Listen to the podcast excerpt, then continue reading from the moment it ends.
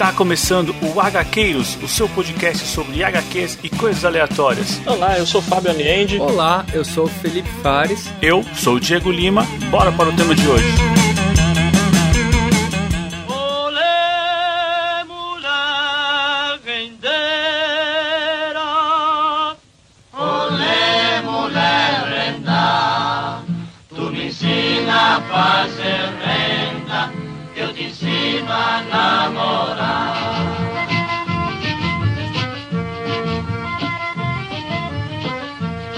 Avante Gaqueiros, eu sou Diego Lima e o meu preço é uma caixa de uísque. E aqui do meu lado tá ele, Felipe Fares. Olá pessoal, e eu quero viver longe da violência. Mas eu detesto gente como você. e aqui do meu outro lado tá ele, Fábio Alien. Fala pessoal, depois de ler essa história eu fiquei com uma música gravada na cabeça, cara. Eu não consigo esquecer dela, cara. Eles não calam a boca. Eles não calam a boca.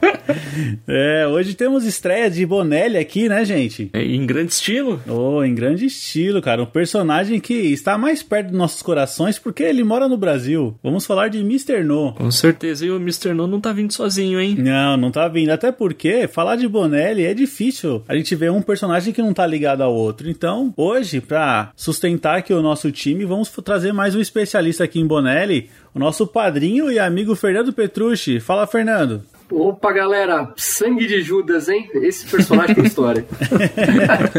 esse tem, esse tem. Seja muito bem-vindo novamente aí. Vamos falar hoje sobre Bonelli, que eu sei que é um assunto que você gosta muito. Um assunto muito caro para mim. Dói no bolso. Também. Mas e aí, Fábio, explica pra gente como é que é essa história aí, um personagem da Bonelli que mora no Brasil? Cara, um personagem americano criado por um italiano e ele mora no Brasil. Caraca, E no norte do Brasil, né? Ainda mais inusitado. Região norte do Brasil, em Manaus. É, precisamente, né? O. Bom, vamos começar dizendo quem é ele, né? O.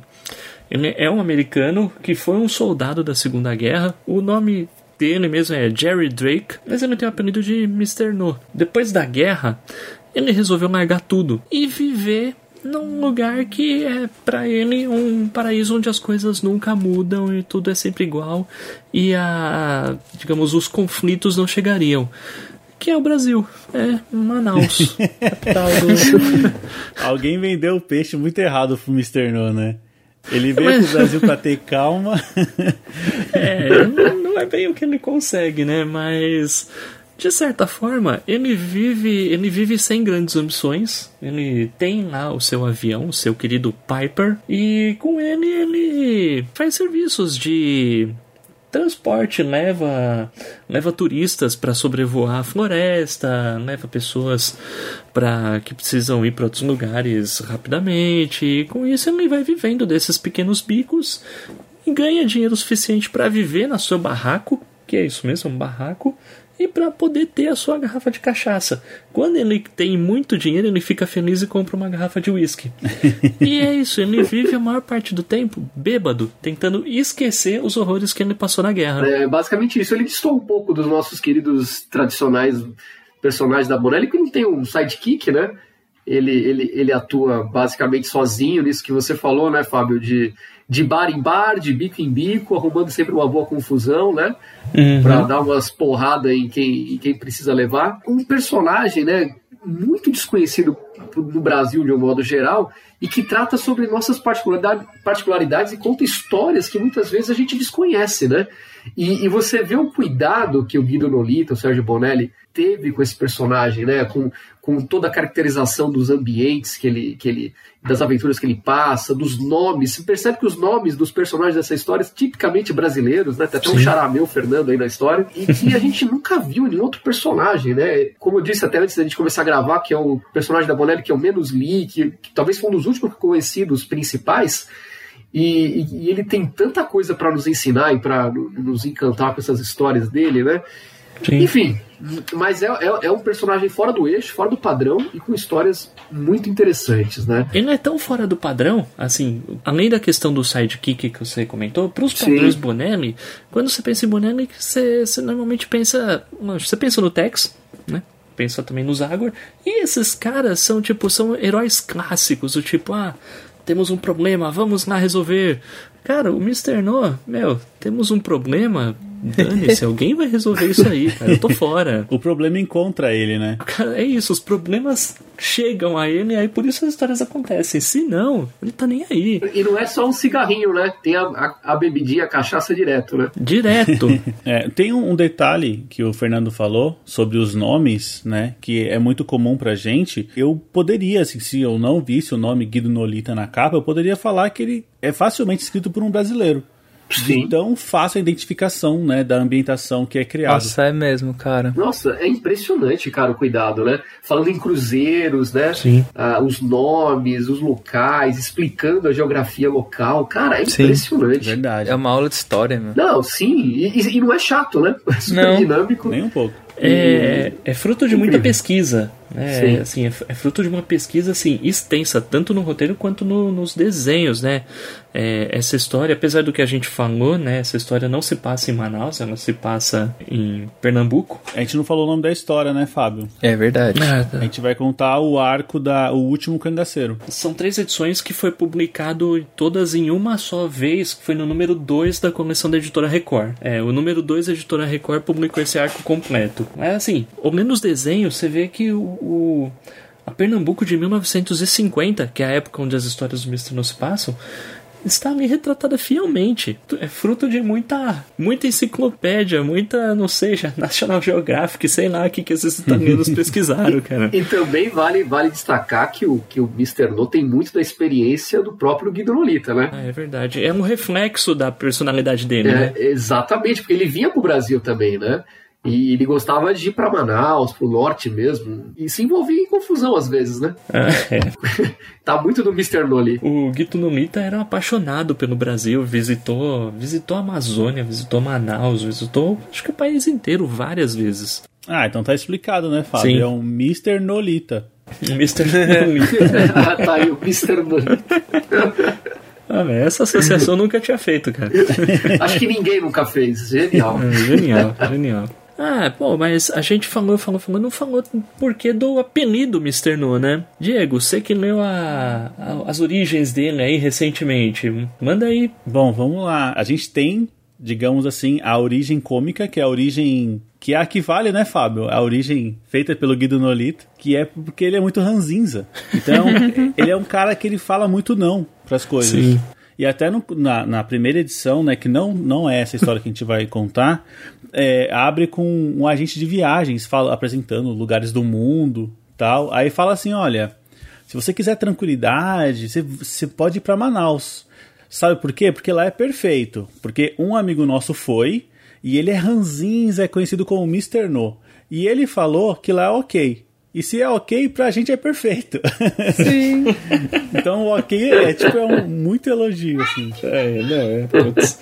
É, assim, tem essa parte cômica, mas também, assim, depois, mais pra frente, é revelado que ele ganhou esse apelido durante a guerra. Justamente Exato. porque ele, ele tinha essa personalidade mais aguerrida e ele não abaixava a cabeça pra tudo que os superiores dele falavam.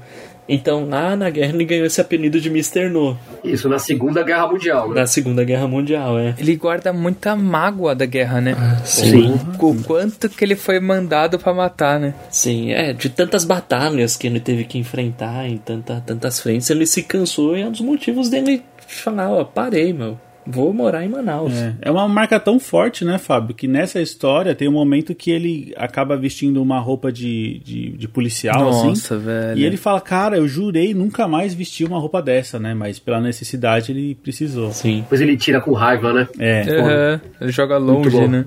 Sim, É, sim. Falando de bastidores, o personagem foi criado e chegou. Ó, a curiosidade, né?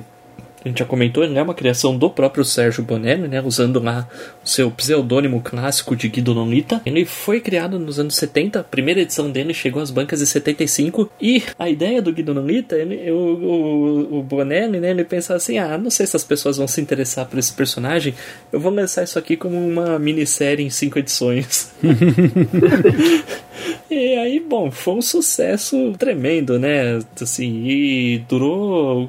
Foi lançado em 75 e, e a série clássica aí do Mr. No durou até acho que pouco mais de 300 edições. Nossa. Coisa pra caramba. Coisa pra caramba. Foi terminar aí, acho que comecinho dos anos 2000. Agora me fugiu um pouco a época em que a revista foi cancelada. Mas já tinha passado da edição 300. E curiosidade é, muito pouco desse material chegou no Brasil, né? No fim das contas. Bom, pra elencar aqui, em 75 saiu no Brasil, acho que logo em seguida, talvez 76, 77, a editora Noblé lançou as primeiras edições no, no Brasil. Lançou em oito volumes, mas eram volumes pequeni, pequenos, então um volume da Noblé não dava um volume da edição italiana. Então, assim, a Noblé em oito números publicou equivalente a três edições italianas, alguma coisa assim, três ou quatro, talvez. Não deu muito certo. É, depois, acho que já comecinho dos anos 90, a editora Record, que na época estava investindo bastante em personagens da Bonelli, vendia bastante do Zagor, depois trouxe o Mr. No,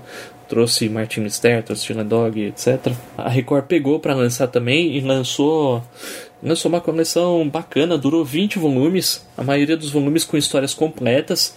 E essa aventura que a gente tá vai retratar aqui, né? A gente comentou, saiu no volume 2 dessa edição.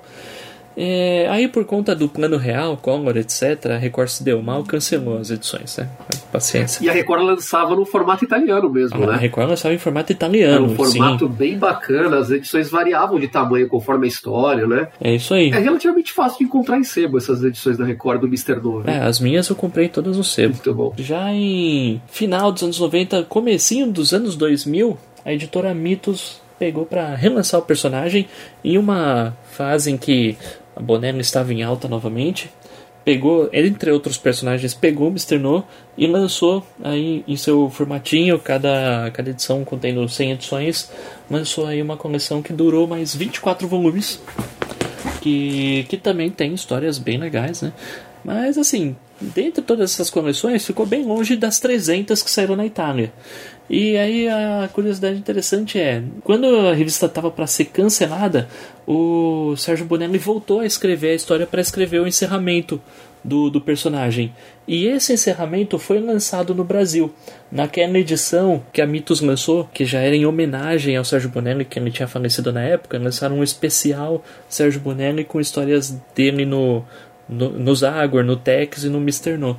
E a história do Mr. No é justamente a, o encerramento da coleção dele na Itália. Caramba, eu não sabia disso. Eu tenho essa edição, eu não sabia que ela ia a última história. Caramba. Ah, bonito isso. Que legal. É, a última história é aquela. É uma edição bem bacana essa daí, viu? Tem também o, a história do Tex contra o Muerto, que também, a gente também já fez programa aqui. Sim, é muito boa essa história do El Morto, viu? Vale a pena a gente o pessoal conferir esse episódio aí também. Tá bom, e aí nos últimos tempos, né, a gente tem que agora fazer as honras às editoras modernas, porque o Mr. No conseguiu estar sendo publicado em não uma, não duas, mas três editoras brasileiras estão publicando personagem. Cara, isso é, isso é pra poucos, hein? É pra poucos, é pra poucos, né? Nem Tex chegou nisso, acho. Acho que é só o Mr. No, né, que conseguiu essa façanha praticamente simultaneamente, né? Sim, acho que sim. Mas pra elencar, o personagem tá sendo lançado pela editora 85, cujo editor Leonardo Campos já esteve aqui num, num programa com a gente. É, ele está lançando. Eles estão lançando duas coleções, se não me engano, que é Mr. No Especial, que traz edições do Especial e Mr. No, que é uma coleção anual lá da Itália. Edições bem legais. Tem também, ele lançou. Agora eu esqueci o nome do material que ele lançou aqui, acho que é Almanac, Mr. No Almanac que é Mr. No anual, que tem a, a, a, história da infância dele nos Estados Unidos. Esse eu comprei ainda não li, tá guardado aqui, tá na pilha. A editora Red Dragon publicou, por enquanto publicou só um volume, o volume 2 está em pré-venda. É, publicou o volume 1 que pega um pedaço da série clássica e acho que eles pretendem dar continuidade no personagem. Torcemos para que consigam, porque eu quero muito ler mais histórias dele. E a Panini lançou aí o Mr. No Revolution, que foi meio que um, um remake que o personagem recebeu na Itália, né? Uma atualização a Quentin Tarantino, talvez. Ele é reimaginado, né? 25 anos após o seu nascimento. Tendo essa, esse deslocamento de tempo, você muda o mundo, né? 25 Ah, anos sim, depois. né? É, você tira da Segunda Guerra e joga ele pra Guerra do Vietnã, né? Exato, exato. Muito bem bolado. Dá uma atualizada legal nele. É, eu acho que é uma, uma porta bem legal para os novos leitores aí que não conhecem, porque o personagem foi bem respeitado, né? Nessa, nesses, vol- esses três volumes que saiu pela Panini. Eu indico assim: a gente vai fazer uma história clássica hoje, mas é, vale a pena você se aprofundar aí e conhecer também essa reimaginação, porque é muito boa. A reimaginação é bem legal pra conhecer o personagem, mas assim, conheçam na reimaginação e vão, vão atrás do clássico, porque é muito bom. Exato, exato. Ah, na verdade, até a, esse Revolution, o Amazônia, ele termina de um jeito que você, você tem que continuar a clássica, porque faz todo sentido, entende? Interessante, hein? Então Sim. é um link Uma bem puxa a legal. outra, né?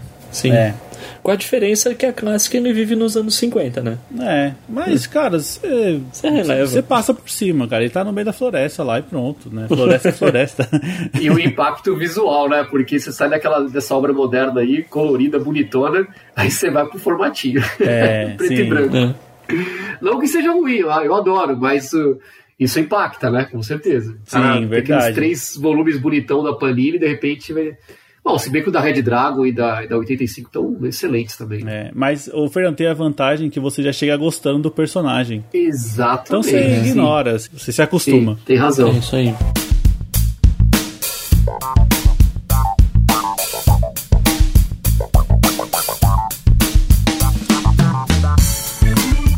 Pessoal, temos recado pra hoje? Temos sim, cara. Beleza, isso é muito bom, hein? Temos recado aqui do nosso padrinho Jean. Vamos ouvir? Bora lá. Pô, vamos sim. Aí galera do HQs, beleza? Aqui é o Gianzito do Fala Mais Bebe, o Camicast. E pessoal, tô colocando os episódios tudo em dia.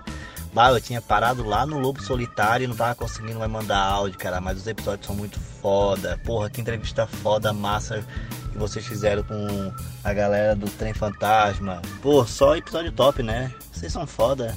Tô de cara, agora com o último episódio do V de Vingança.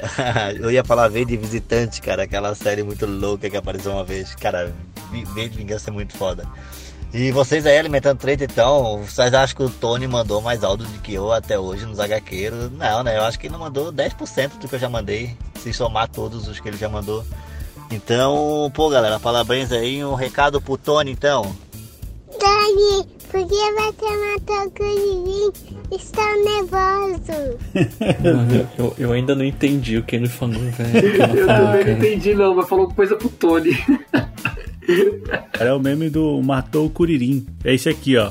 Frida, por que você matou o Curirim? Eu estou nervoso.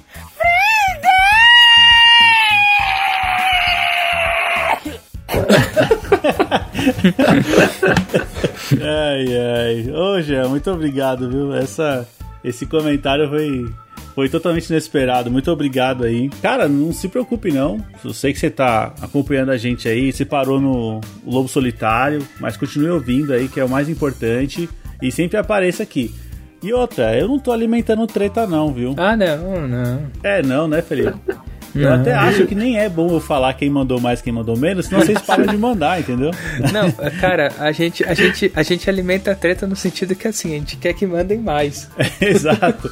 Então, ó, você mandou menos, tá, Jean? Continua mandando. E Tony, você também mandou menos. Continua mandando. Corram atrás do atraso. Exato. E se alguém mais quiser entrar também nessa disputa, por favor, galera. Isso aí, não deixa só os dois, não. É, eu lembro que o Diego falou que ia fazer uma, que ia fazer uma, uma apuração de quem mandou mais mensagem. Você, você não, mas eu não posso abrir assim, senão eles param. Eles vão parar de mandar. A gente devia fazer um sorteio entre os maiores enviadores de recados, hein, cara? Olha, aí é uma boa, hein, É. Fábio? Aí é uma boa, É. cara. Aí é uma boa, hein? Contando a partir de hoje. Vamos pessoal. fomentar esse negócio. Isso aí, a partir de hoje, então, a gente faz um sorteio lá no- em dezembro. A gente conta. Quem mandou mais, ó, a gente manda um quadrinho pra quem mandar mais, hein? Tá, isso Cara, ixi, agora lascou, vai ser dois ou três pro programa. Não, mas. O mesmo cara. Não, mas a gente quer, a gente quer interação. Então vamos lá, gente. certo. Vamos lá, É certo? isso aí. Isso aí. Jean, muito obrigado, hein? Bom, pessoal, então temos mais um recado hoje, hein? Nosso amigo Tony aí, né? Olha, Felipe, Jean e Tony no mesmo programa. Olha eu, me só, sinto, hein? eu me sinto honrado. cara. É, muito bom, muito bom. Vamos ouvir então o recado do Tony. Bora lá. Avante HQueiros, Tony na área mais uma vez aqui Meu, impressionado, né? eu não sei como é que vocês organizam as pautas e tal, mas eu tô, tô até um tanto feliz por isso.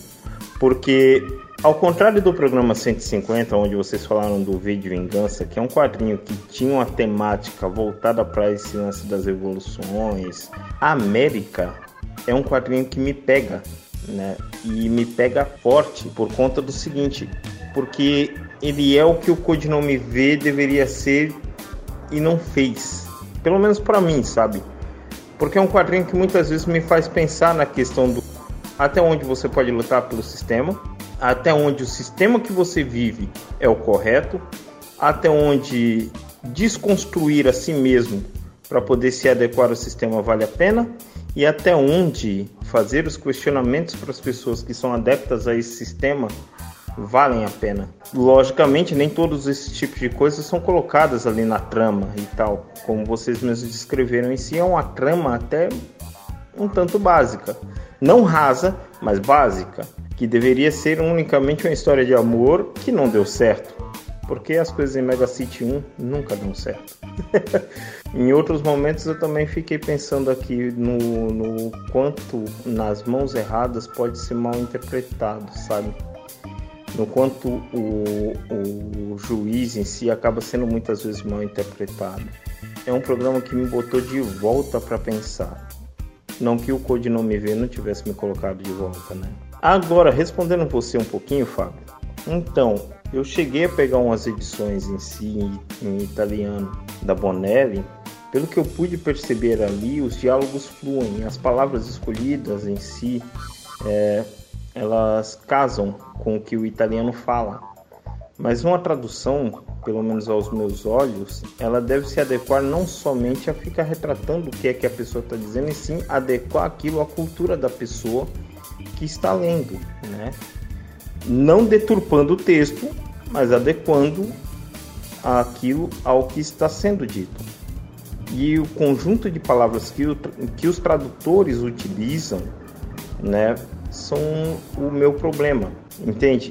Essa que é a questão. É, não que precise ter palavrões, não é necessário você incluir um, palavrões nas coisas. Mas, porra, você tem que deixar o diálogo numa linha que, que você perceba que é alguém que está falando aquilo. E não usar expressões como arapuca ou tantas outras coisas em si que eu lia e falava, caralho, quem fala isso? Hoje em dia, ainda mais, tá ligado? Nos anos 70, usar esse tipo de linguagem eu até compreendo, né? Mas, porra, amigão, já estão beirando começa lá a 2030 já, querido. Vamos falar como 2030. Não menos importante, rapaziada, porra, que presente. Esse programa foi um presente, tá ligado? Assim como Sandman Noite Sem Fim, as histórias do Juiz Dredd, da 2000 AD, né, de modo geral. Porra, Slane, puta quadrinho foda que fala sobre isso, a mitologia celta, né? Logicamente também muito extrapolado, né? como, como o Wagner costuma fazer. Bicho, se eu puder re recomendar para vocês alguma coisa, né? Marshall Law, Marshall Law e a Era Metalzoica, né? São quadrinhos que, que tipo, casam também com esse tipo de coisa, né? Já que estão mantendo esse tema um pouco mais político. Para aqueles que dizem que não existe política. né? Mas tá valendo. Porra, sensacional o programa. Cada um uma observação maravilhosa. E o convidado, meu, tragam mais vezes, mano. Como esse cara acrescentou ao programa. Pô, sensacional. Ô, Tony, brigadão aí, né, pelos comentários. Eu posso falar pela parte aí do da história aí do, do América, né, que a gente fez. Cara, realmente, acho legal que é o contraposto do V, né? um é anarquia, uma é, outro é totalitarismo, né? Mas acho bem bacana, assim, até fazer um contraponto e etc, né? E aí eu deixo pro, pro Fábio aí responder a parte da, da Bonelli, né? Pô, Tony, obrigado aí por mais essa participação. Eu, eu fico feliz que a gente escolheu uma pauta que você curtiu. A gente fica feliz aí de verdade. Cara, e eu deixa eu me retratar então, cara. Quando você falou aí do, da parte que te incomodava aí da Bonelli, da questão dos tradutores, eu tinha entendido que o que te incomodava eram os jargões que os personagens usam, como o sangue de Judas do Mr. No, ou por mil escalpos do Zagor, o tição do inferno, Tex, esse tipo de coisa. É, eu imaginei que, que era esse tipo de coisa que te incomodava que poderia ser trocado por palavrões que seriam ditos na vida real, esse tipo de coisa. Mas, ah, entendi. Então é uma questão de mais de adaptação do, do texto. É, eu nunca, nunca peguei uma, uma HQ em italiano para contestar isso, né? Então, assim, não, nem sequer falo italiano. Então, me retrato e peço, peço desculpas, cara. É, mas, assim, o é, realmente é uma questão que nunca, nunca tinha me incomodado essa questão de adaptação do, do texto da, das histórias. Ah, eu não sei se é uma questão mais no Tex, no Zago, que, cujas histórias se passam séculos atrás, e se os personagens mais modernos têm isso também, porque realmente não é algo que eu percebo quando estou lendo, tá?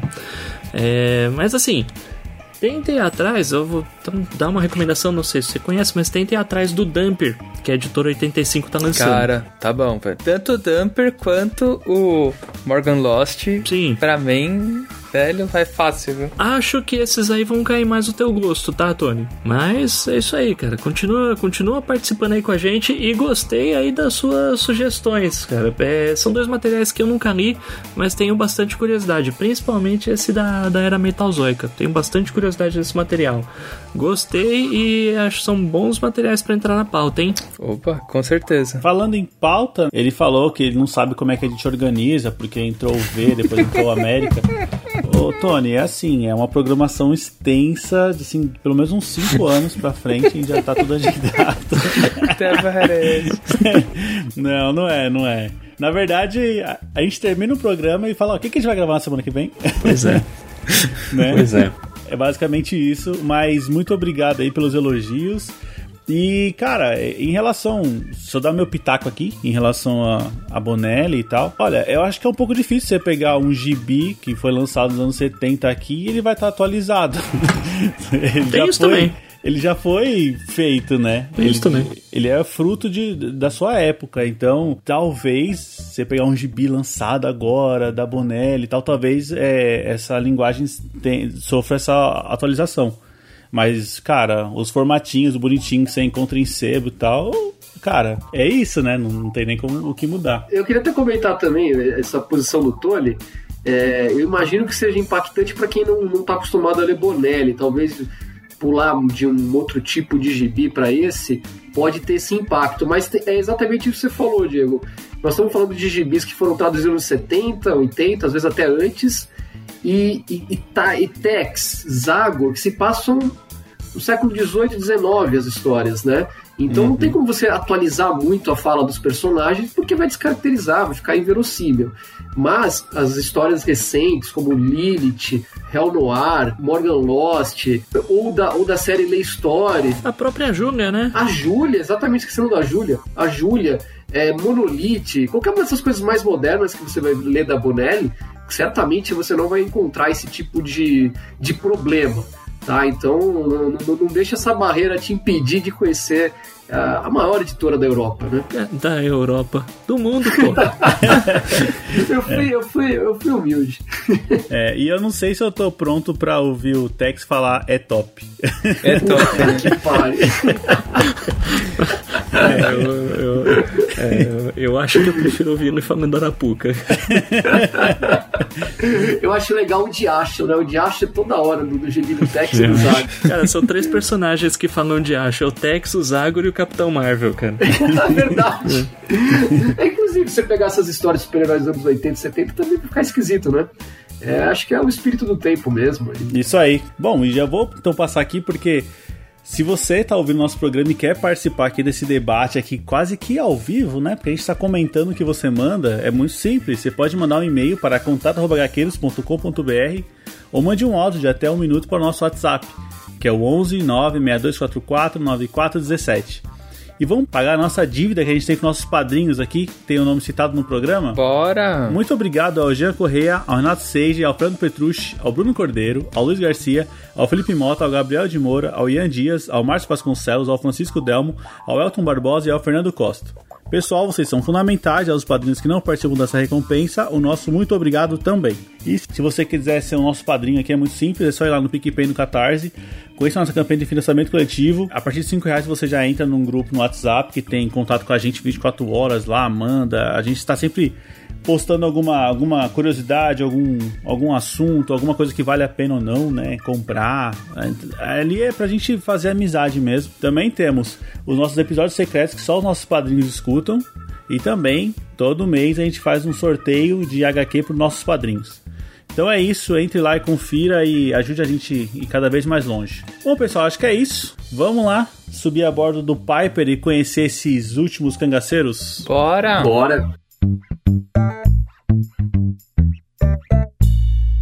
Ele é muito aquele personagem de capítulo da semana, né? Então, tipo, ele tem que sair do, na do nada pra voltar pro nada, né? Então, tipo assim, só que pra, ficou de um jeito muito bacana ele fazer isso, porque, tipo assim, ele não quer treta, mas a treta encontra ele, né? Com certeza. O, o que eu acho legal é, assim, tanto nele quanto os demais personagens da Bonelli, é que, assim, eles têm esse caráter episódico, mas eu acho que os personagens são profundos o suficiente para ficar interessante a cada episódio. Pra, Sim.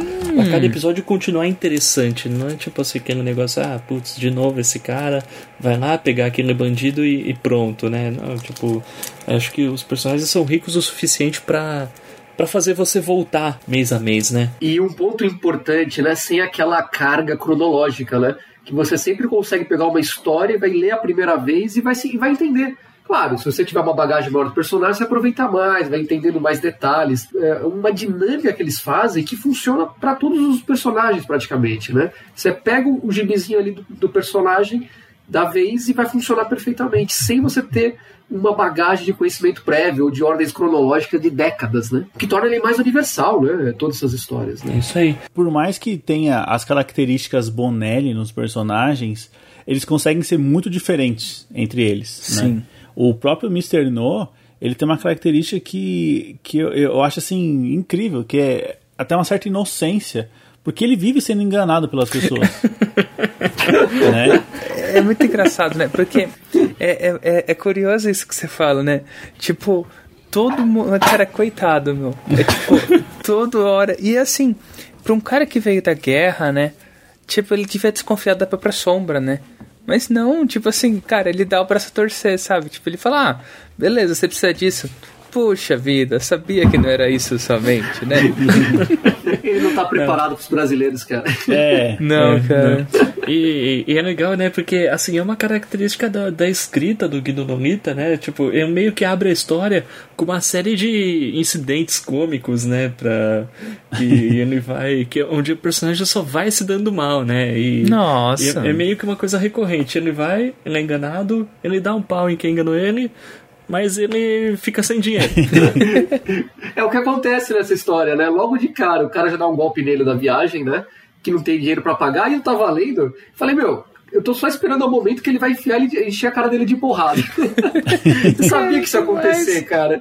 Que o cara enrolando, enrolando, no final, não, ele vai resolver dando porrada no cara. E, e de fato acontece. É, é muito bom, cara. É, é bom, né? Você fica esperando, né? Você fica assim, Sim. vai, vai, vai, bate eu, eu, nele, ainda, bate nele. eu ainda achei que demorou dessa vez. Pois é. E, e até quando o personagem ele decide falar, não, quer saber de uma coisa? Eu vou procurar uma briga. Aí ele vai pra briga errada, cara. ele acha que capoeira é igual boxe, cara. Então um coro dos capoeiristas. Cara, é demais, foi demais. Cara, é, é o tipo de situação que, novamente, você não vê o Tex se, se enfiando, né? Tipo, se o Tex se enfia Não. pra lutar com um capoeirista, ele dá um pau no cara e pronto. Ou faz o capoeirista entrar num duelo de arma, né? Sim. Agora, o, o Mr. No, você não é isso, né? Ele vai se enfiar com o capoeirista e.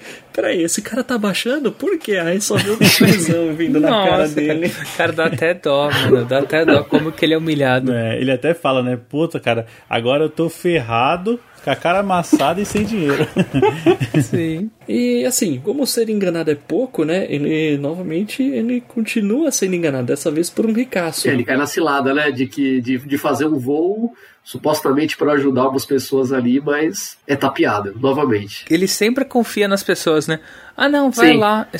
A gente vai levar uma caixa, a gente vai avistar uns caras e vai jogar a caixa pra eles. De mantimentos, Ah, né? tipo, Brother, não, cara.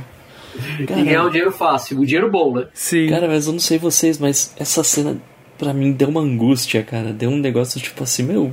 Tipo, e aí, mano? Do voo, você diz? Do voo, é, do voo. Nossa, Não, é cara. demais, né, Na hora cara? que revela o que, que os caras estão querendo fazer mesmo, meu. Tipo, você pensa assim, mano, e, e aí, velho? O cara tá lá e, e os caras sempre apontam uma arma na cabeça dele e falam, ó, você não vai fazer nada, gringo, senão eu atiro, velho. E assim, o cara tá impotente, né? Ele não consegue dar um jeito nessa situação e o que, o que vem pela frente é um terror, é uma carnificina, né? Cara, é é uma, é uma sequência forte, hein? Uma característica dessa história. Eu achei, assim, o Mr. No talvez o personagem mais violento, pelo menos que eu li até agora da Bonelli. Mas não é nem uma violência gráfica, é mais assim, o peso das histórias. Não o personagem, as histórias, né? Isso, as histórias. As histórias, entendeu? sim. As histórias. Porque ele se mete em coisas pesadas, né? Essa história foi pesada, sim, pesada, pesada mesmo. Se bem que no final ele também fica um pouco violento, né? É, é, eu acho que ele se adequa ao contexto, né? Que ele Sim. tá. É, O- sim, sim, sim. É, a gente tem que lembrar que ele é um personagem que ele, assim, ele tá querendo ficar sossegado, né? Ele tá querendo ficar na dele. É, mas vem pro Brasil, né, cara? Então, isso que O pega. Brasil não é Putz. pra amadores. Cara, ele só queria a cachaçinha dele. Na verdade, ele queria o uísque, né? Só É. que quando ele descobriu que tava no Brasil, ele aceitou a cachaça. Ó, se bem que na primeira história, Felipe, ele detesta a cachaça brasileira. Mano, mano. Ele fala, como é que esse povo toma isso? É, é que ele não, não aprendeu, não, não deve ter recebido uma cachaça boa, né? É, Mas, exato. mano, aquilo lá deu, deu uma dorzinha. Você fala, velho, tipo, cara, você tá no Brasil, velho, respeita É. aqui. Ah, mas assim, o, ca- o cara vive de centavos, né, cara? Imagina a cachaça que ele pode pagar, cara. Nossa, nem fala, mano, nem fala. Mano, a, verdade. gente tá, a gente tá falando de um personagem que é, por pouco, não é um mendigo, cara. Não, por pouco, velho. Mas assim, é, só pra assim, elucidar melhor o que acontece, que eu acho que essa é só uma cena importante, esse pessoal que vai. é, que engana ele dizendo que vai jogar mantimentos, na verdade eles estão atrás de um grupo de cangaceiros. E assim, o que eles fazem é metralhar os caras a bordo do avião do Mr. No. Metralhar todo mundo, né? Todo mundo. E, Não e como o ninguém. Diego diz, uma cena pesada. Eles levaram uma daquelas metralhadoras aéreas, né? Cara, como que eles colocaram aquilo lá dentro da caixa, né? E levaram no braço, que é um negócio incrível, né? É uma metralhadora do Rambo, cara. Tava lendo e eu esperava, meu, quem que vai escapar aqui? Não é possível, alguém tem que escapar. Alguma coisa aconteceu, o Mr. No vai fazer alguma coisa. Não, fica impotente mesmo, os caras metendo É. bala na galera. É pesado isso aí, viu? É, é engraçado, né? Assim, bom, como a gente não vai passar parte a parte, mas isso eu reparei demais, assim, cara, tem muitas horas que o Mr. No, ele simplesmente, assim, ele sobrevive, né? Sim, sim. Ele sabe que, assim, ele não tem o que fazer. Não, não tem milagre, não tem ato heróico, né? Não. Mas quando ele chega de volta pro chão e os caras falam assim, ó, tá aqui o seu dinheiro, tá aqui o resto do seu dinheiro. Nossa, aí ele mostra, mano. né, que ele é pobre, porém honrado. Honrado, rasga a grana, não aceita aquele dinheiro sujo, né? Sim. E, cara, e a partir daí a história começa a, a arrumar no sentido do que, do que é o cangaço, do que foi o cangaço, né? E desse novo movimento que está se formando, né? Ele acaba sendo chamado ali pelo, por alguns seguidores ali do grupo, né? E você começa a ter uma, uma lição de história ali, de um modo bastante interessante, do que foi esse movimento, né, cara? Incrível, e, e com cara. detalhes, né, do, do, do, do- sofrimento da população, de como aquele, aquele movimento teve seu, sua- suas faces, né, como ele foi combatido. Cara, é, puta que pariu. Imagina, imagina os italianos lendo isso, como é- deve soar exótico pra eles, né? Pra gente é um pouco diferente, imagina lá na Europa. Verdade, Com verdade. certeza. É, lembrando que essa história ela se passa 15 anos depois do fim do cangaço. Isso. Então o que a gente vê Sim. aqui não é Lampião e tudo mais, mas a gente está vendo o reflexo do que a luta do Lampião, do que, que ele representava, não mudou nada 15 anos depois. Então a Não. população ali, um grupo está se formando, se movimentando para tentar continuar a luta contra esses, esse, esse coronel, né? Que sempre. Ele meio que manda mesmo, né? Exerce o poder, mão de ferro na região, né? Exato, sobre a população mais pobre e a, e a população pobre está cansada disso. E o, o cangaço ali foi só uma, um reflexo, né? Disso que está acontecendo de novo, bem no momento que o Mr. No chega ali na cidade. É sensacional, né? Eles falam, pão, esses coronéis, eles transformaram o Nordeste em feudos, né? E assim, e o governo não tem mão nenhuma, na verdade até apoia eles. Então, assim, Não tem governo, né? é. Olha, mais uma história de, de, de rebeldia contra o, o poder institu- instituído, hein? Olha aí na sequência, hein? Olha Não, mas só. é, aí. É verdade. De outra, de outra visão, né? Uma visão mais realista. Sim, sim, sim, sim. Só um comentário breve aqui, que assim, a gente tá bem no momento em que troca o, o, o capítulo, né? Sai, sai de uma revista para outra. E a pesquisa do Sérgio Bonelli em cima da Amazônia é tão rica que em cada edição tem, assim, uma... Um tema falando da floresta amazônica, tipo, como os índios vivem, animais que vivem na floresta, esse tipo de coisa. Cara, Cara, isso é muito da hora, velho. Mano, Tem é essa do Guido. Nolita mesmo, né? Sim, É, é impressionante o cuidado né? e a pesquisa, né? Numa época que não tinha internet, hein? Ou seja, era tudo a biblioteca dele lá, era né? tudo na Barça, cara. Ou seja, lá o que eles tinham na Itália naquela época. Barça. Barça. Ah, cara, é, é, se a gente levar ainda por esse contexto, como o Fernando trouxe aí, que não tinha internet, a gente valoriza mais ainda o trabalho, né, que chega, porque se a gente parar pra pensar, isso aqui é quadrinho, tá, gente? É quadrinho, é considerado, assim, uma escrita infanto-juvenil ali, é um Sim. negócio por muita gente que não valoriza. E não, tem muita gente que leva a sério isso aqui. Sim. Mr. No é o resultado disso, né? Cara, e assim, só complementando, é, é um quadrinho e, e de novo, o, o Sérgio Bonello tinha lá a filosofia de vender quadrinho pra todo mundo. Então, assim, é um quadrinho que bem- é, é um quadrinho que bem desenhado, bem escrito, com uma puta pesquisa, mas feito em preto e branco, em papel jornal, pra, que- pra poder ser o mais barato possível, cara. Então, olha- olha olha- o cuidado, cara. Aí você pensa, porra, mano, podia ter um negócio assim no Brasil, né, cara? Pois, Pois é. é, né? Nunca teve, né? É, até que teve uns gibi de terror aí na década de 80, né, mas eu acho que não teve a mesma potência disso aqui, cara. Enfim, É, pelo menos com essa dedicação, né? Do, do material Pô, cara- apresentado. É, e um gringo fazendo ainda, hein? Não, Brincadeira. é, e isso, isso que eu acho que é o mais escandaloso de Mr. No, tá? Porque até as nuances do jeito brasileiro, o Mr. No observa no povo e você fala, meu, só um brasileiro pode fazer isso. Que história é essa? É, assim, não é querer, não é assim, não é defendendo nada não. E não fica caricato, né, cara? É, não, nem exato. pouco. Isso é verdade, é. É verdade. O Diego comentou no começo, né? Ele falou, cara, se eu não soubesse que era de um artista italiano, eu falaria que era um artista brasileiro, o Easy, né? Porque realmente, tipo assim, é muito comum quando a gente vai tratar de um outro povo, a gente cair na caricatura. Cara, se isso daqui fosse de um americano, é, mano, nos estereótipos, né? ia ser estereótipo total. Eu vou falar uma coisa aqui, talvez vocês me censurem, tá? Mas Mr. Opa. No é mais brasileiro do que Zé Carioca. Ah, com certeza, Cara, cara. mas com certeza, Cara, velho. certeza muito Brasil. absoluta, cara. Tá, com certeza. É, não, com cer- é, assim, tem um Zé Carioca que é feito por brasileiros lá na década de 80 que é que é, que é de respeito também. Que é mais pé no Que é chão. do- que é o do Renato Canini, mas perfeito, cara. Não, e só da gente voltar pra parte da capoeira, por exemplo. Cara, ele podia tirar sarro da dança, né? Ah, ah, ah, que engraçado. É uma luta que não é luta, é só uma dancinha. Velho, ele, como ele não conhecia, e tipo, ele tomou um cacete porque, é, tipo, simplesmente porque é uma técnica diferente da dele, né? E tipo, cara, tá tudo bem. Ele subestimou, né? Exato. E uma coisa que fica bem legal, assim, ao longo da história, né?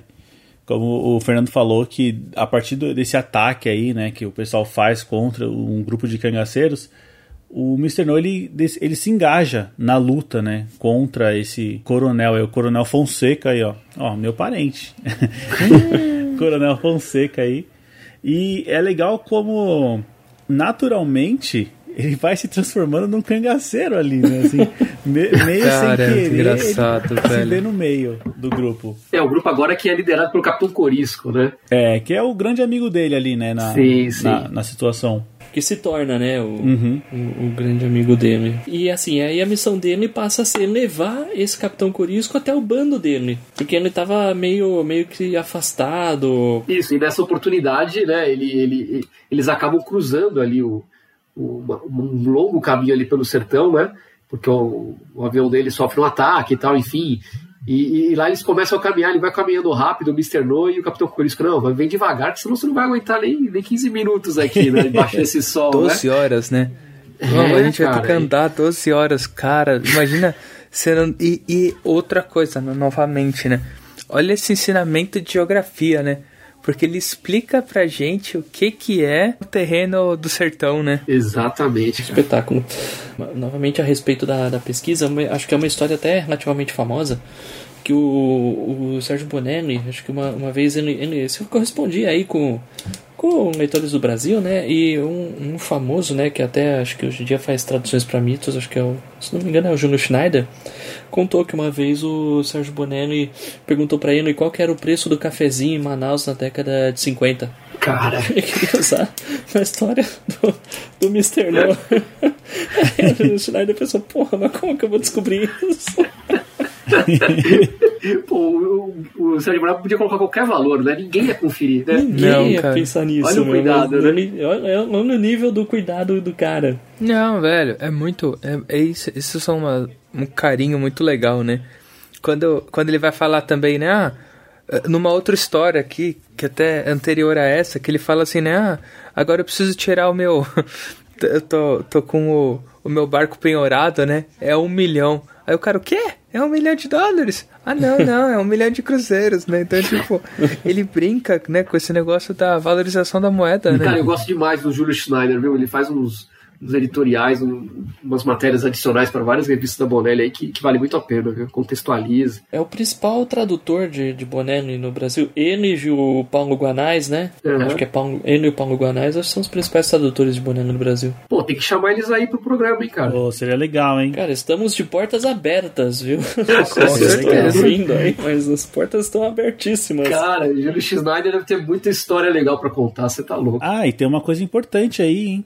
Quando a gente fala de personagem, uma coisa que é, é perceptível é o tom de voz do personagem. Então, Sim, verdade. você não né? pode traduzir e mudar o jeito que o personagem fala, sabe? Só porque mudou o tradutor ou adaptou. Então, há todo um respeito pelo, pelo como foi a concepção do personagem, né? Esse negócio de tradução é um trabalho bem delicado, né? É, Nossa, demais, cara. Até mesmo regiona- regionalismos, né? Acho que tem que ser evitados. Por exemplo, a gente é. A gente é. Nós quatro somos paulistas, né? Assim, o povo que pensa que não tem, não tem sotaque, né? É, daí, daí pensa, a gente vai traduzir um cara, um personagem que na verdade é um nordestino. Cara, e aí você deixa o nordestino falando como se fosse um paulista, cara. É. manda um mano. Então, mano, fala. É tipo assim, a gente cai naquele negócio que assim, você, quem quer menosprezar uma legenda barra tradução, fala que é, que é só, né, tipo, não, entra a palavra em inglês e sai em português, ou entra em italiano e sai em português. Galera, não, né? Nossa, é Tem longe todo, disso, um, hein? tem todo um contexto de localização que é totalmente mais, totalmente assim, é N vezes mais complexa, né? Sim. Ah, senão o texto não funciona, né? Só Não, traduzir não funciona, literalmente cara. fica uma coisa quadrada, né? Se bem que eu já peguei gibi com o personagem falando bar. É bem gaúcho, né? Bate. Eram gaúchos, Bem né? gauchão. É, bem gauchão. Eu já vi já. É, não, mas tem, tem. É. Mas eu acho que talvez seja pra localizar mesmo. Às vezes falava uma expressão que era muito usada no país de origem, aí que chegou aqui e fala, ah, manda um bar aí que. é Tem comum. uma, tem uma história do Batman que mandaram um petralha no meio da, da história. Lembra? Sério? Você que falou uma vez que acho que foi do Homem-Aranha que alguém fala que vai ouvir um Charlie Brown, né? Ah, eu acho que tem isso também. Alguma é. coisa assim. Sim, É, então tem os seus limites. pois é. Bom, enfim, o Mr. No e o Capitão Corisco finalmente encontram o bando deles, o bando do Corisco, e eles encontram eles intocado numa mansão. E um, não sei se chega a ser um coronel, mas um cara rico aí, um milionário.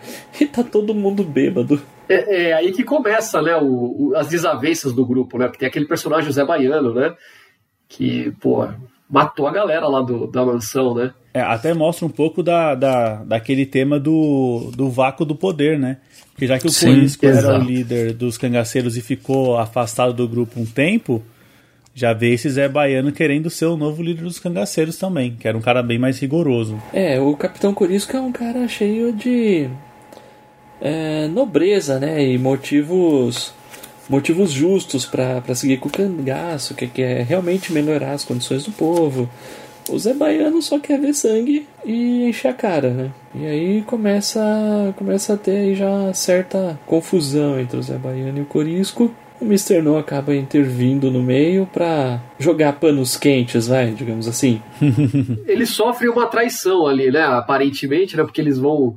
Eles acabam sendo segurados um tempo ali naquele local, né? Acabam sendo encontrados ali pela, pela, pelos macacos, né? É legal que ele contextualiza ali essa história dos macacos. Você pensa, ele tá alguma expressão né, depreciativa? Não, era como as pessoas se referiam aos militares naquele tempo, né? É, da região ali, né? Isso. Isso é um, um fato, pelo menos que eu nunca vi também em nenhuma outra história da Bonelli, é que a gente vê aqui um personagem cercado de uma situação que não tem solução. É, exatamente. Ou seja, se ele não se entregar, se não houver uma saída, ele vai morrer. E no tanto que ele sabe que ele vai morrer, né? E acho que é um negócio interessante, né, Diego? Que eu comentei, tipo, não existe plot ou script aqui que ele vai conseguir salvar os outros, né?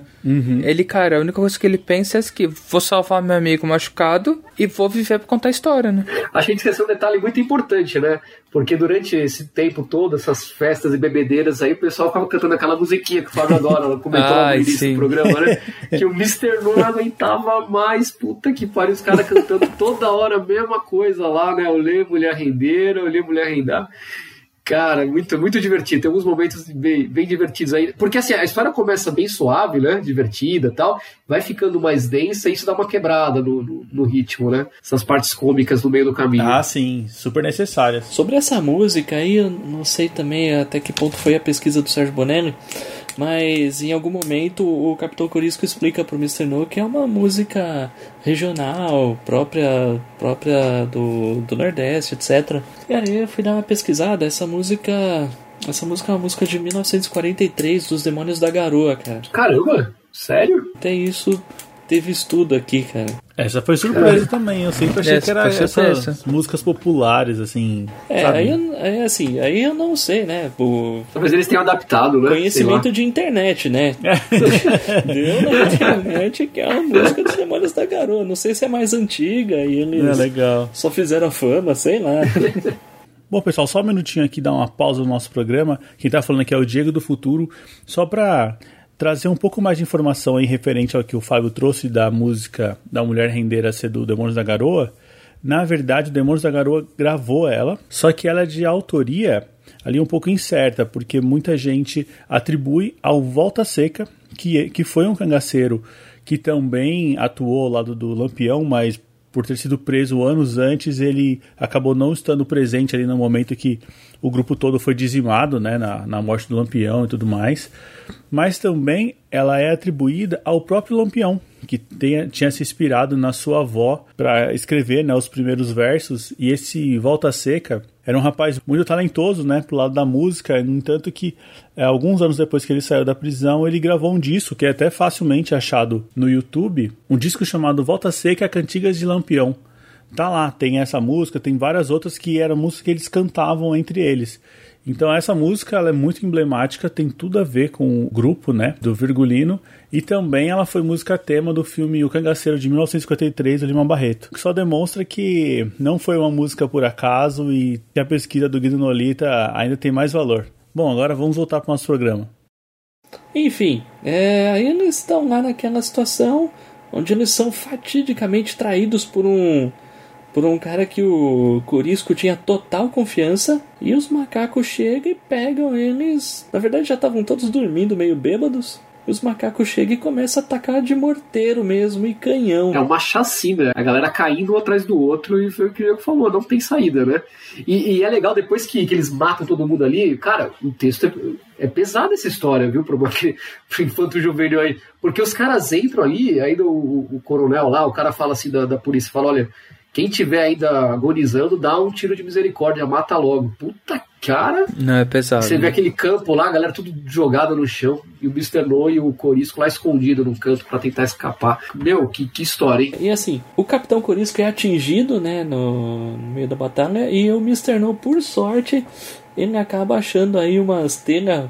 Umas telhas não, umas. É um piso, né? Ali, estava isso. E consegue se esconder. Por isso eles escapam. Senão tinha morrido também. Não tinha o que fazer. É, e agora fica pessoal, né? Porque se o Mr. No tava ali envolvido um pouco com a causa, agora ele viu a capacidade da, da polícia brasileira ali local de matar todo mundo sem pudor nenhum. E ele fala, cara, agora eu preciso pegar esse general Fonseca aí, esse coronel.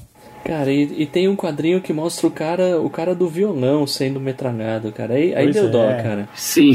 Ah, aí deu dó, cara. Tanto que o cara tocou aquela musiquinha, cara, naquele violão, velho. Aí começa a vingança do Mr. No, né? É, muito bom, muito bom. Pô, e é nesse momento que surge a primeira personagem feminina da história, né? É verdade.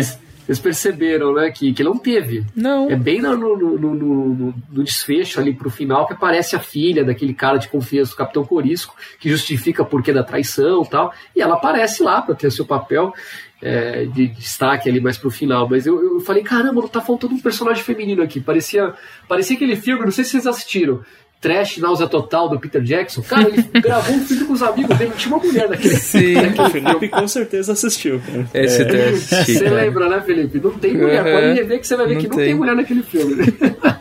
Meu Deus do céu.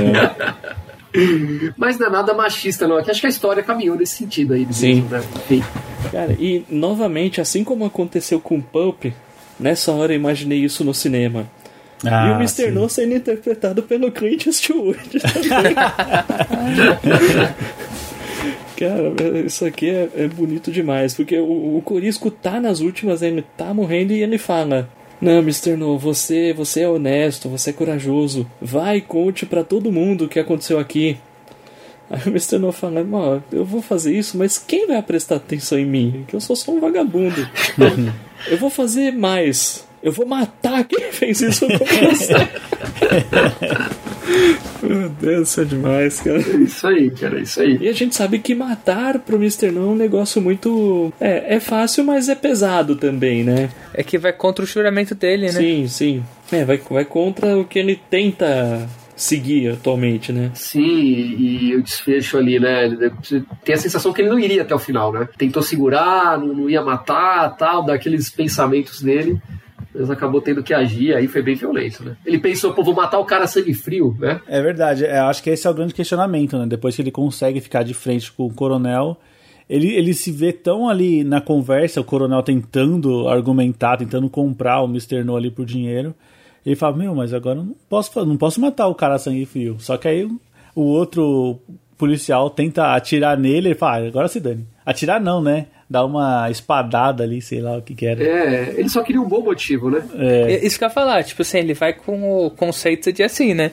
Eu não posso ser o primeiro a dar bala. Mas eu vou ser o último. Exatamente. É, e ele não tinha escapatória. Por que, que ele ia fazer ali, né? Não tinha jeito. Ou matava ou... Ele já tinha conseguido o impossível, né? Que era atravessar um bando de soldados sem ser percebido, né? Pois é. Ó, uma coisa que a gente não comentou, que é uma característica bem legal, dava várias risadas assim, tanto nas outras histórias que eu li, quanto essa, que é toda vez que ele vai ligar o Piper, ele dá um chute no painel do avião, cara. Isso é muito legal, cara. Ah, mano. O Fábio fala do, do Clint Eastwood, mas quando ele tá dando chute no Piper, ele fala assim... Ah, isso daqui às vezes é como mulher. A gente precisa dar uns chutes. Eu falei, mano. pra, mim, pra mim, eu tava pensando no Sean Connery no Dr. No, mano. Ah, também. Do 007, velho. Tipo, que assim, é, é, uma, é um negócio que assim, a gente sabe que tá errado, mas é obra do seu tempo, né, cara? Cara, eu achei que você ia falar do netinho de Paula, mano. Ô louco, meu. Onde esse programa foi parar, cara? Nossa, velho. É o Mr. No, cara. Mr. No faz é. Isso aí. Ah, legal. Realmente, isso é uma característica forte. Ele sempre tem que meter um chute no Piper pro bicho pegar. É, cara, mas no, essa história termina de um jeito bonito, cara. Porque assim, acho que as últimas cinco páginas é só ele sobrevoando e pensando, né, nos amigos que ele perdeu do, na Terra mesmo. E aí é só- Isso é interessante, né, Fábio? Porque assim, ela é uma história mais longa, pelo menos vindo né, da- das edições que a gente estava lendo. Ela, ela, em número de páginas, ela é mais longa que as outras, que as demais. E ela tem muito esse conceito de desfecho, porque as outras, tipo, ah, beleza, deu o ápice, acabou, vamos pro próximo. E esse É, não, sim. esse eles querem mostrar o desfecho mesmo. É, não, e o pesar dele, né? E no fim ele até pensa, poxa, aquela canção nem era tão chata assim, né? Ai, ele começa a cantar, É, né? Ele começa a cantar, puta, que, que da hora, cara. É legal, é uma aventuraça. E sim, e também aquele, a parte final também tem as reflexões sobre as contradições do Brasil, né? É, é- é bem, bem interessante, cara. Não é uma, só uma aventura rasa, não. É uma coisa reflexiva, não apenas para falar sobre detalhes do país, da região, como para discutir os problemas né, sociais tal. Cara, é uma obra muito, muito interessante e, e atemporal, né? Porque traça as particularidades culturais da- da- do nosso povo, né? daquela história toda, que muita gente desconhece, cara. E eu não vou ser hipócrita, não, que eu também tenho pouco conhecimento Não, sobre, sobre Sim. esse nosso passado tão próximo, né? E que a gente, muitas vezes a gente valoriza detalhes de outras culturas e deixa a nossa de canto, né? Mas Com isso, certeza. cara, isso daí não. Isso daí é- eu diria que é quase sempre, sabe? Pois é, cara, e o Mr. No tá aí pra jogar isso na nossa cara, velho. É, cara, tem que vir um, tem que vir um cara, um estrangeiro, literalmente um estrangeiro, pra jogar na nossa cara quan- quanto rico que é a nossa, nossa luta, Ah, né? mas vamos lá, mas que estrangeiro, que homem. O cara criou Zagor, cara. Por favor. Não, não é pra menos, né? Não é pra menos. Que homem. Bom, pessoal, então acho que é isso aí. Espero que vocês tenham curtido aí a estreia do Mr. No, mais um, um personagem maravilhoso da Bonelli aqui no nosso podcast. Tenho certeza que vamos trazer mais histórias e mais personagens. Vai ter mais boné ainda, pessoal. Ah, Qual vai. será o próximo, hein? e já de antemão, queria agradecer muito aqui ao Fernando Petrucci, que participou mais uma vez aqui com a gente. Fernando, deixa esse espaço aqui para você deixar o seu recado, como é que as pessoas te encontram na- nesse mundo da internet, tá aberto. Eu que agradeço, foi um bate-papo muito bom, muito gostoso de participar, de falar dessas coisas maravilhosas aí de Bonelli, de Mr. No. E eu tô sempre à disposição para voltar. Ninguém vai me encontrar, não. Eu sou bem, bem tranquilo nas redes sociais. eu quase não faço nada ali. Temos o nosso projeto de podcast, o FNP, que tá, tá paradinho, mas uma hora volta com tudo também. E, e- e quero refazer o convite aqui agora ao vivo pro Fábio pra gente criar o nosso Zagorcast, hein? Acho que tá, Olha! tá na hora, hein, cara? Cara, convite aceito, cara. Pronto. Aí sim, Pronto. Já imaginou a audiência, hein, Fábio? Puta Pronto, merda. eu, eu não sei qual vai ser a nossa audiência, porque se nós dois vamos estar gravando, quem vai ouvir? Mas tudo bem. Não, cara, ó, vocês pegaram no momento certo, tá vendo? O Fernando é muito esperto, né?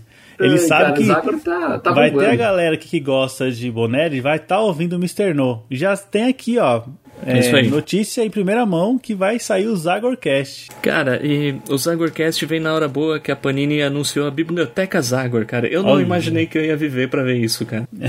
Eu também não. E ainda tem o Zagor e Flash pra um dia chegar ainda, né? Um dia vai ter Zagor e Flash. É, a gente tem que apresentar esse personagem, cara. É, exatamente, Pras cara. massas, cara. Aí sim. Que legal, gente. Pô, agradeço mesmo e tô sempre à disposição. Vamos lá. Beleza, muito obrigado, Fernando. E é isso aí, pessoal. Quem gostou, pode mandar e-mail lá no nosso contato.hqueiros.com.br ou mande um áudio no nosso telefone, o 11 96244 9417. Siga a gente nas redes sociais, estamos no Facebook e no Instagram, no arroba podcast HQueiros, e considere entrar na nossa campanha de financiamento coletivo, estamos no PicPay e no Catarse. Bom, pessoal, é isso aí, nos vemos na próxima semana? Com certeza. Com certeza. Beleza, valeu! Falou! Falou. Falou! Duas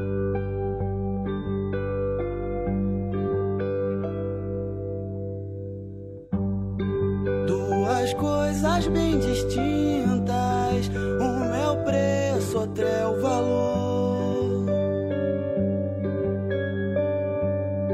Quem não entende a diferença, pouco saberá do amor, da vida, da dor, da glória. E tão pouco dessa história, memória de cantador.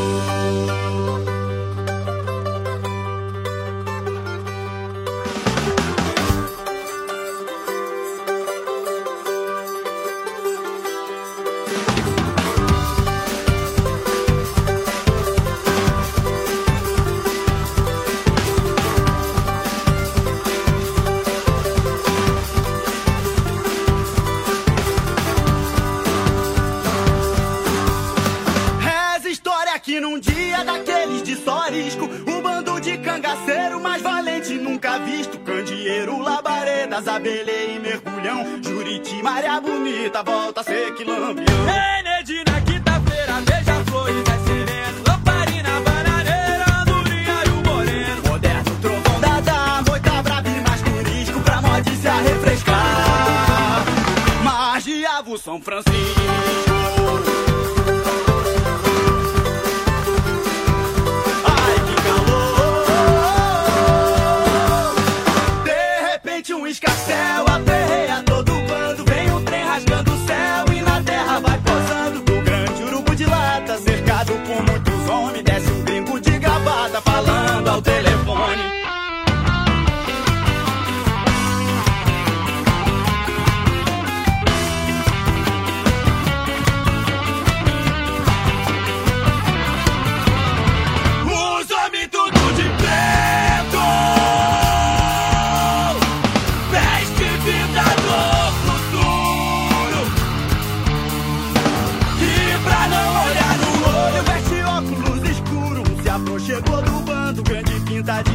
Artista Disse com ar de desprezo Muito seco e elitista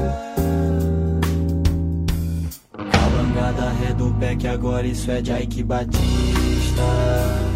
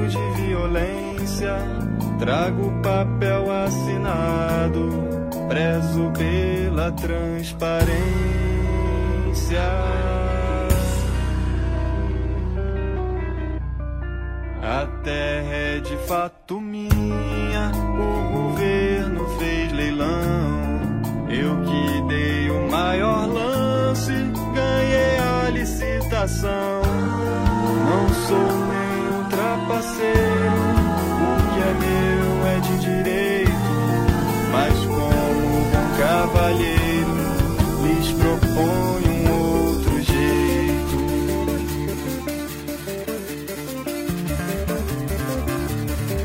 Chama o lampião na chincha um papo particular. Uma proposta de ouro difícil de recusar. Vou ganhar muito dinheiro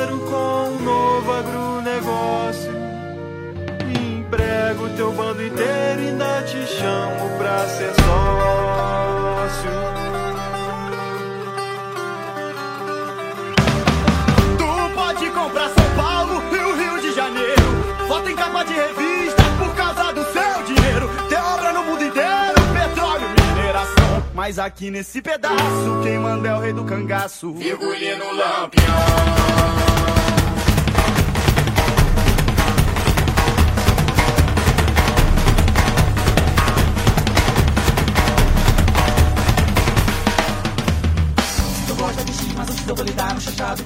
Gosta de X, mas o X eu vou lhe dar no chachado que diz.